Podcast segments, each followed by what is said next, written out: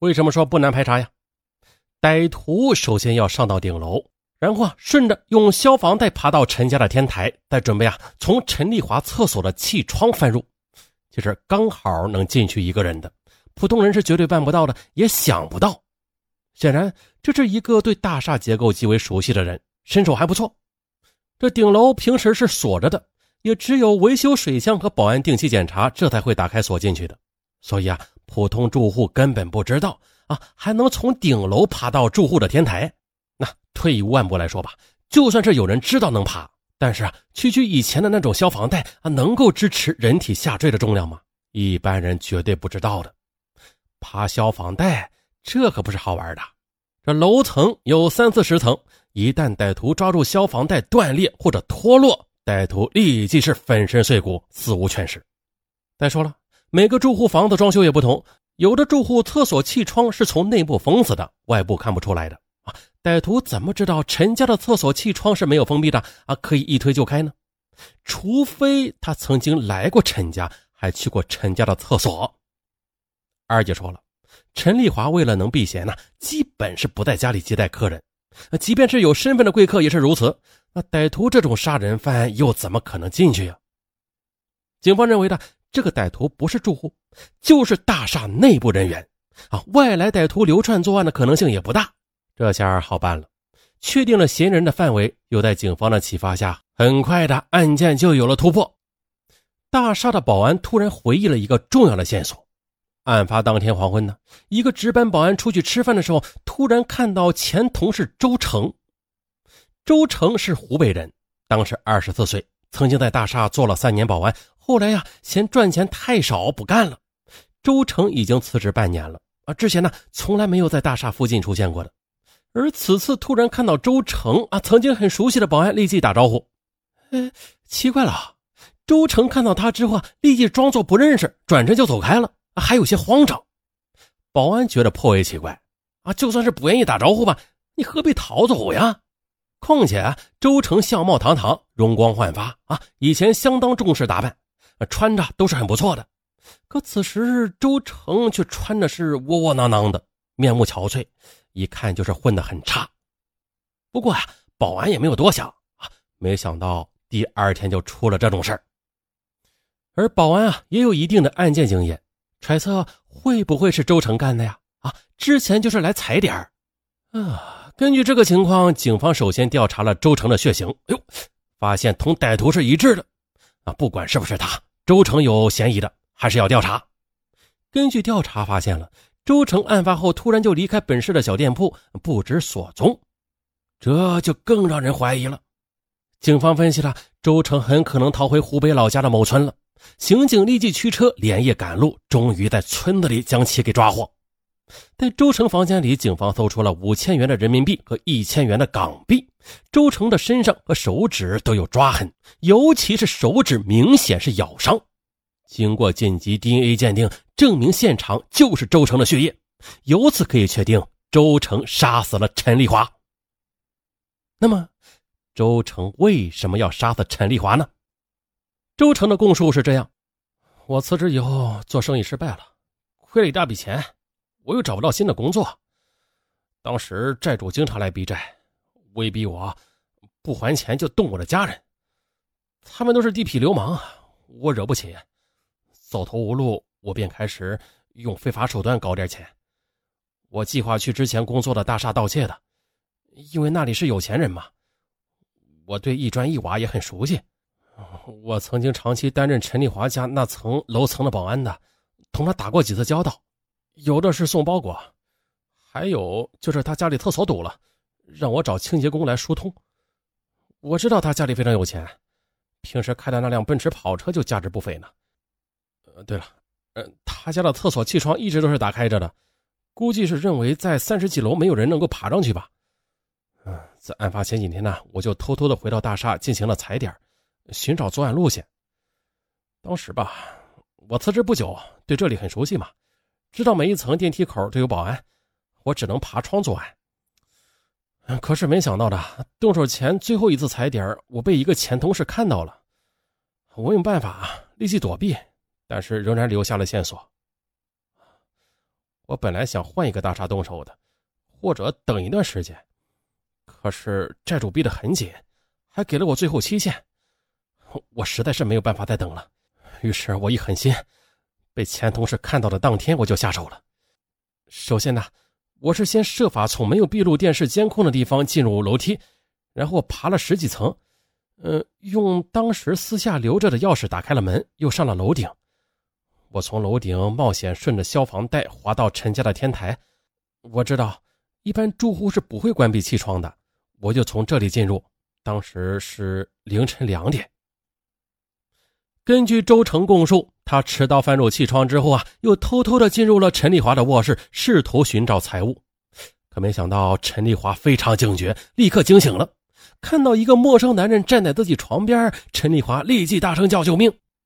可周成是爬消防带下来的，仓促之间是无法逃走的，只好拔出水果刀威胁他不要叫啊，交出钱来。可谁知道陈丽华非常强硬啊，立刻同周成进行了搏斗，两人从卧室打到客厅，最终呢，周成毕竟是男性嘛，身强力壮的，将陈丽华压倒在地，用刀架在他脖子上。可没想到啊，陈丽华还是不屈服，一口咬伤了他持刀的手，差点将一个手指头给咬下来。呃，周成这下恼羞成怒了啊，刺了陈丽华好几下啊，想让他闭嘴。而周成这几刀没有下重手，只是划了几下。然而刚烈的陈丽华并没有被刺伤给吓住，还是高声呼救。周成急了，用手死死掐住陈丽华的脖子，将他给掐死。随后，周成开始在客厅和卧室里翻找，啊，找到了陈丽华的钱包。可没想到啊，陈丽华却并没有死，只是晕了过去。几分钟后，他醒来了，试图开门逃走，还大喊救命。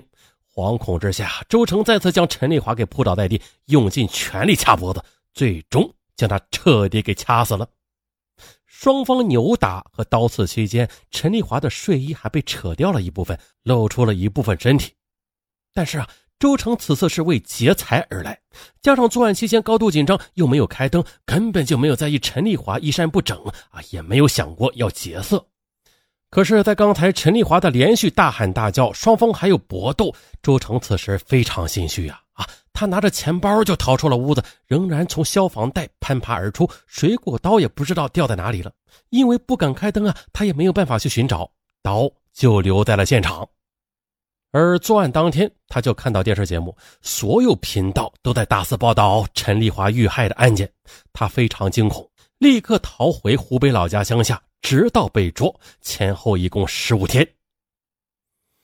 周成归案之后，这两个月还不到呢，一审就被判处死刑。周成辩解自己是入室盗窃，因为陈丽华和他搏斗，才试图将他给掐晕的，没想到他会死，属于过失杀人。但是法庭不认可。理由是周成是两次掐陈丽华，显然是要置他于死地的啊，绝对不会是什么误杀啊！入室抢劫杀人，在九八年啊，当然是死刑了。周成不服，要求上诉。十五天后被告知维持原判，当天就被拉到刑场枪决。也就是说，周成从被捕到枪决前后只有不到两个半月。那这个速度显然是比较快的，而即便是九六年的严打期间，啊，呼格吉勒图那个奸杀冤案，啊，大家应该都知道吧？为了尽快灭口，以免夜长梦多呀，刻意的加快枪决时间，从被捕到枪毙也只有两个月。而正常来说的，即便是九零年代末非严打时期的杀人犯，从被捕到枪决的正常流程为一年左右，最快也要半年。嗯，该案就这样结束了，但是却仍然留下很多疑问。首先呢，陈丽华的绯闻情人，台里大领导，几个月后被调离电视台，去了一个清水衙门，似乎是平级调动。但是从一个油水很足的地方啊，调到一个可有可无的部门，显然是一种惩罚了。而至于调动原因嘛，至今哈还有不同的说法。其次呢。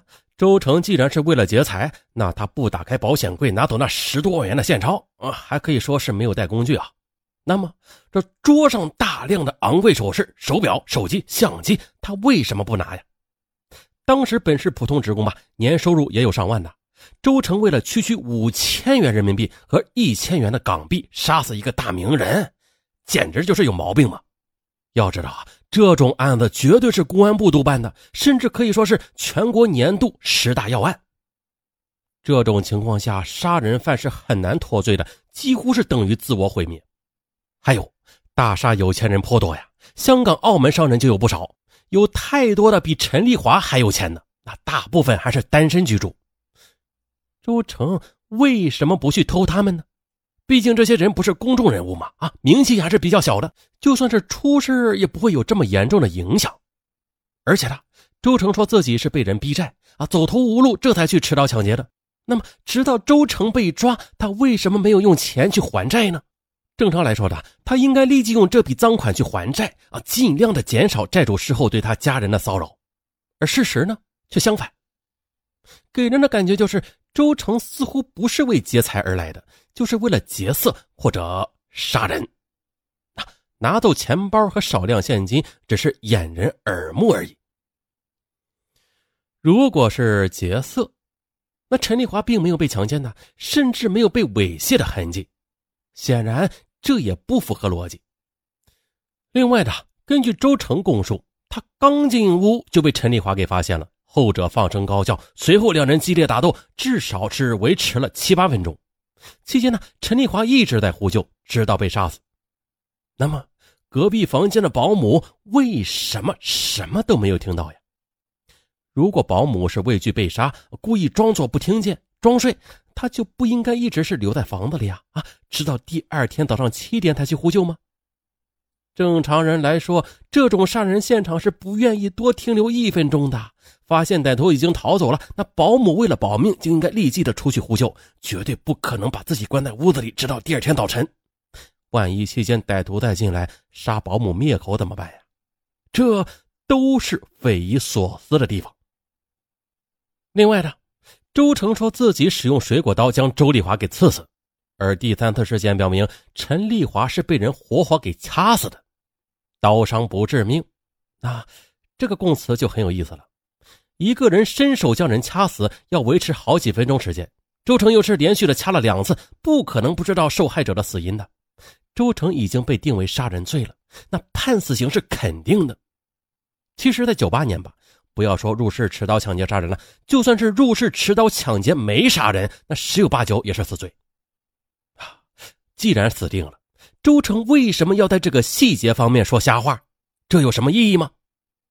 而当时记者参加法庭庭审时，发现了两个证据的小问题：第一啊，水果刀没了刀柄，而只有刀身，也许可以说啊是刀柄被取走了，做指纹鉴定；第二啊，则是死者穿的一身短袖衣服，拿出来的则是一件长袖衣服。自然，也许这个证据不重要啊，就现场随便的找了一件。嗯，无论什么原因吧，周丽华也是死了。记者也目睹了追悼会的现场，颇为凄凉啊。三次事件可能是加速了遗体的腐化。那美艳的陈丽华虽然经过精心的化妆吧，但是遗体却仍然满脸铁青，哪里还有半点美人的影子呀？就连记者都有所不忍，认为二十九岁的陈丽华死得太惨了。这个场景让人颇为感慨，感慨生命和美貌都一样的脆弱。该呀，也就如此结束了。然而，电视台的匿名知情人却提供了一个小故事。这个小故事呀，在坊间流传，没有人知道是真是假。说的是啊，陈丽华去世之后啊，曾经有三个男人自称是她男友，要求观看遗体。这尚且不谈，一说呀，陈丽华已经同大姐所在的国家的某外籍华人秘密结婚，目前正在办理移民手续，准备出国。可是啊。这么如鱼得水、捞大钱的时候，陈丽华突然选择移民，啊，这是一件非常奇怪的事情。唯一的解释就是他自知得罪了什么人，试图借此离开国内躲避。啊，反正吧，他和大姐合伙在国外搞了公司嘛，这钱是不缺的。可有意思的是啊，陈丽华如此有名，一般人是不敢暗算他的。那明着整。啊有厅级情人和三个有社会地位的男友，似乎是没有什么人敢这么做。而陈丽华却要丢下三年可以赚到一千五百万的岗位跑路，这坊间人认为唯一可能就是啊，他得罪了一些惹不起的人。在陈丽华移民成功之前呢，突然被人入室抢劫给杀死了，这就是让人有很多联想了。啊，那真相到底是什么呀？谁知道啊？好了，本案又到了尾声了啊！喜欢听上文说大的听友，千万千万要点击订阅啊！上文感谢大家，咱们下期见，拜拜。啊，对，下期又是精品答案了。下期的精品答案讲的是啊，一名警察，一名巡警队的大队长，他是怎样的摇身一变变成了黑社会老大的呢？呃，我们精品答案中详说此事。好了，下期见。